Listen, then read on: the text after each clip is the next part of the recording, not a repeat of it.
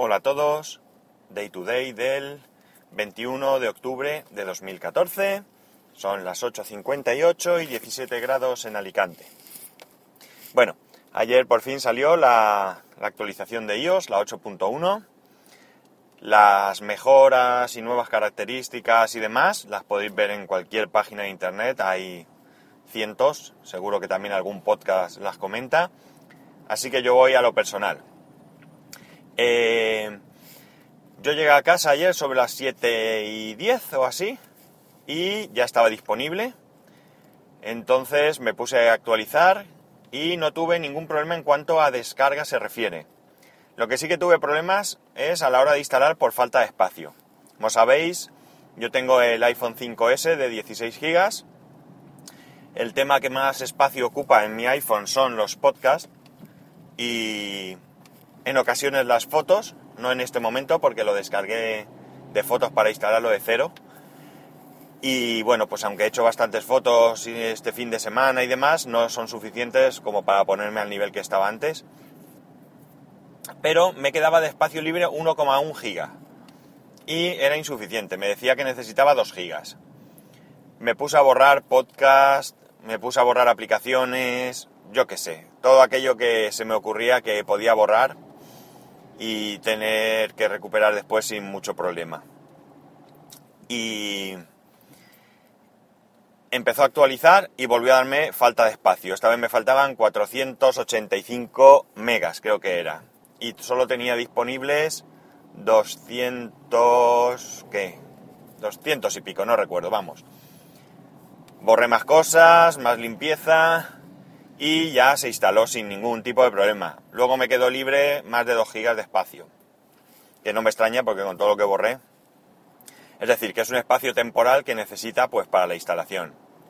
Esto no me gustó un pelo, porque yo siempre he defendido que en mi caso con 16 gigas tenía suficiente. Y la verdad es que si eliminamos el tema de los podcasts, yo tengo suficiente. Bien, cosas que podían solucionar en mi caso, el tema del wifi.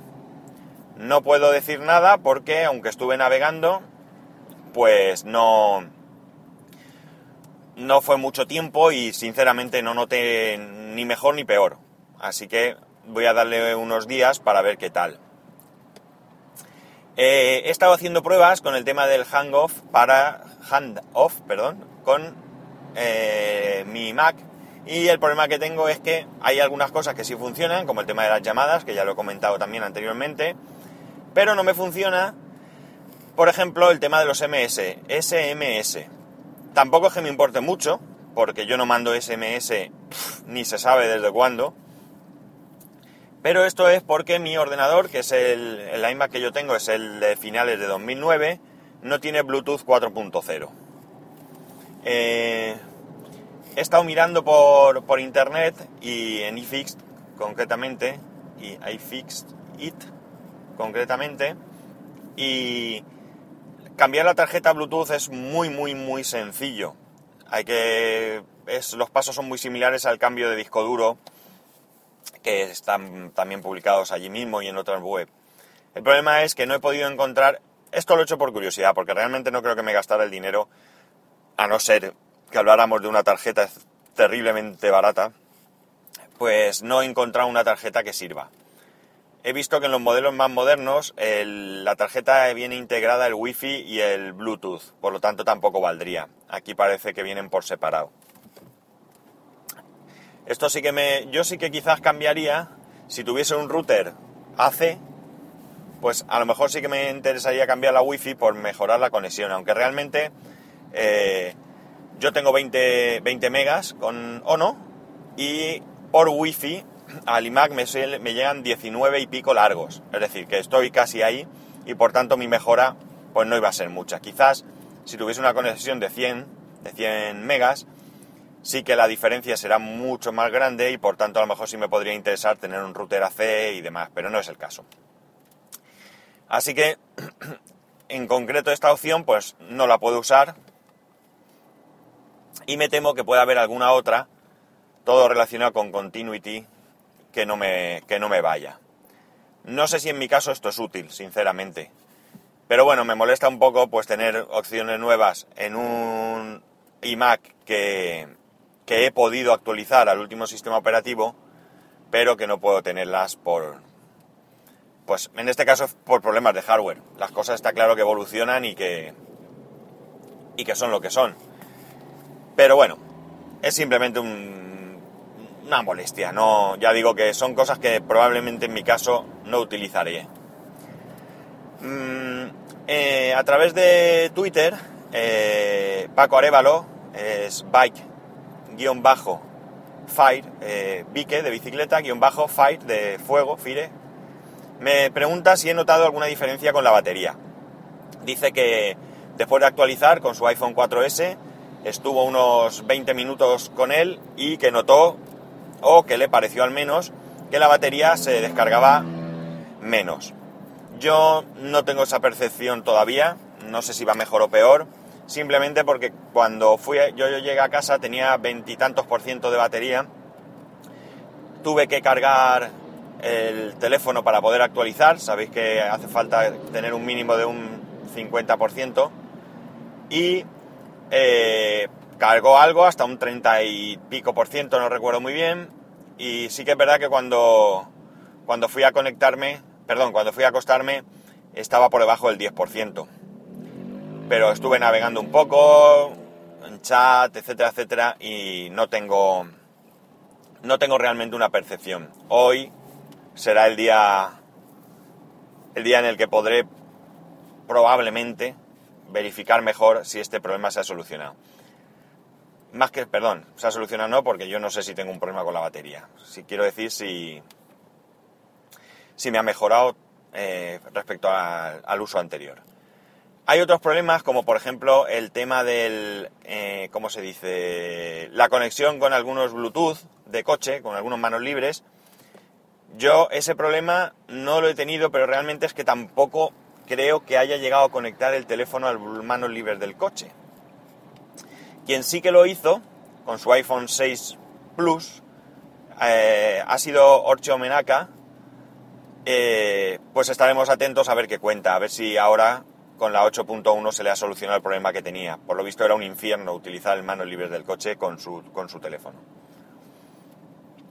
Y nada más, que yo tenía Yosemite Beta 3, no, Beta qué?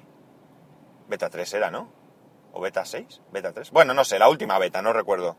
O la Golden Master, no, no, perdón. La última beta pública, no recuerdo cuál era. Me suena la 6, pero no estoy seguro. En cualquier caso, tenía la última beta y teniendo la última beta no te salta la, actualización a Yosemite. Pero no hay ningún problema. Tú te la descargas desde la, desde la Apple Store eh, y te la instalas encima y ya está. Sí que hay un cambio de versión porque la que yo tenía era algo así como 14188B y ahora es 14189. O sea que cambia el número de versión, aunque no he notado en principio ningún cambio de,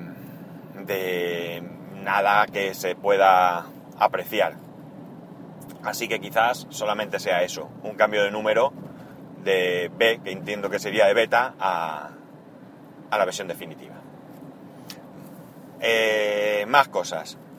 También ayer leí un tuit voy bastante atrasado con el tema de los tweets porque el fin de semana, como sabéis, he mirado poco los, los tweets, correos y demás. Pero eh, Alonso, Marc Intos, Marc guion bajo Intos como Macintos, pero con Marc y guion bajo en medio, eh, en Twitter, comentaba una aplicación que como poco, como poco te pone los pelos de punta. Eh, realmente no sé si es cierto o no, pero los comentarios que tienen esta aplicación, es una aplicación para iOS, es para echarse a temblar. La aplicación es una aplicación de estas que hay por ahí un montón de un gato que habla, que tú le dices cosas y las repite y demás. Hay de un loro, hay de un perro, hay de un... no sé, hay varios. Se llama Talking Angela. Talking Angela, ¿vale? Eh, ¿Qué tiene de horroroso esta aplicación? Pues que todos los comentarios, voy a poner el enlace en, las notas de este podcast, para que le podáis echar un vistazo a los comentarios. Luego ya que cada uno si quiere probar, que pruebe yo, desde luego no lo voy a hacer. Pues parece ser que la aplicación en un momento dado pues empieza a hacer preguntas personales. Pero preguntas personales dirigidas a niños. Incluso llegan a decir que hace preguntas como si estás solo, si tienes llave de tu casa. Es decir, preguntas típicas que haría cualquier pederasta. Insisto, son comentarios que vienen en la aplicación. No sé si son reales las, lo, que, lo que acusan a la aplicación, quiero decir. Pero en cualquier caso, yo, si esto es una historia para hacer que la gente se descargue la aplicación y lo pruebe y luego es mentira, desde luego conmigo que no cuenten. A mí esto me, me causa rechazo. Ya sabéis cuál es mi postura frente a la protección infantil y por tanto eh, considero que es muy grave, muy grave si esto es cierto y creo que Apple debería inmediatamente retirar la aplicación y hacer una investigación para ver si es cierto. Y en caso de que sea cierto, creo que sería denunciable. Insisto, no sé si es cierto, yo no lo voy a probar. Si alguno se lanza a la aventura y lo prueba y comprueba la veracidad o no de esto, pues que lo comente. Y así saldremos de dudas. Y ya para terminar, que si no me extiendo más de la cuenta, sabéis que a veces recomiendo algún podcast o algo así. Y hoy voy a recomendaros uno. Eh, no lo hago porque me haya insistido, entre comillas, tampoco es que me haya insistido, eh, su creador, digamos.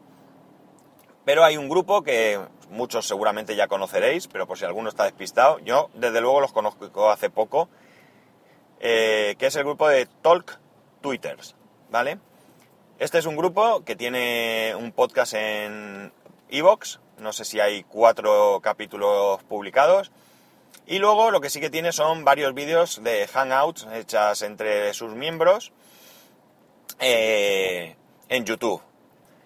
Mm, mejor que deciros yo de qué va, pues entráis en YouTube, veis su primer vídeo, donde allí Tony Falcon, que es el ideólogo de, toda esta, de toda esta historia, pues eh, y otros miembros, pues entre los que están, pues así por recordar, Minox 2.0, Char Blue, está Tony Falcon, está Andy Chinato, eh, y alguno más que me perdone, pero no me acuerdo, donde explica, eh, explican de qué va esto de todo el Twitter.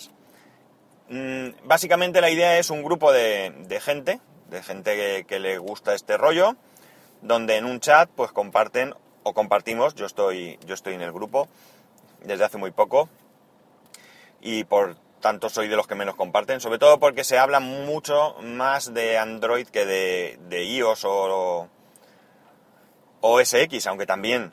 Y yo, pues como estoy bastante verde en este campo, pues participo muy poquito, muy poquito. De vez en cuando hago alguna consulta que me responden y bueno, pues la verdad es que estoy aprendiendo mucho.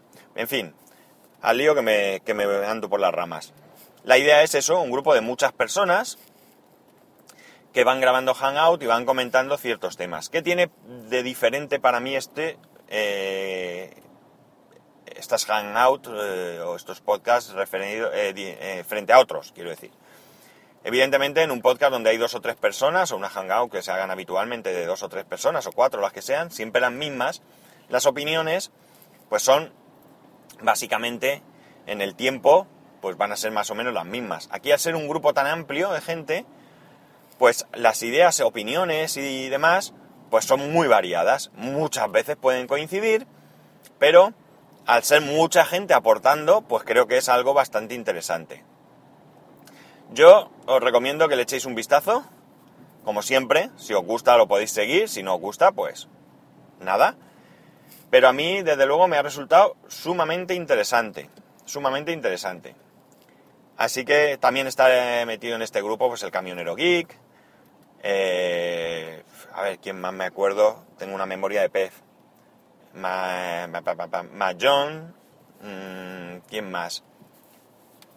Bueno, es imposible acordarme de todos, pero son un montón de gente que está metida en este mundillo de, la tecnología, que suelen probar...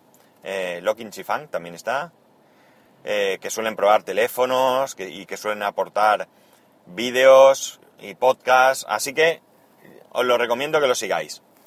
Y nada, esto ha sido un poquito de spam, pero yo creo que es spam del bueno. del que merece la pena. Y ya está, lo vamos a dejar aquí. Ya sabéis que para poneros en contacto conmigo, que ya me he extendido 15 minutos, lo podéis hacer a través de Twitter en arroba spascual o a través del correo en spascual arroba spascual.es. Un saludo y nos escuchamos mañana.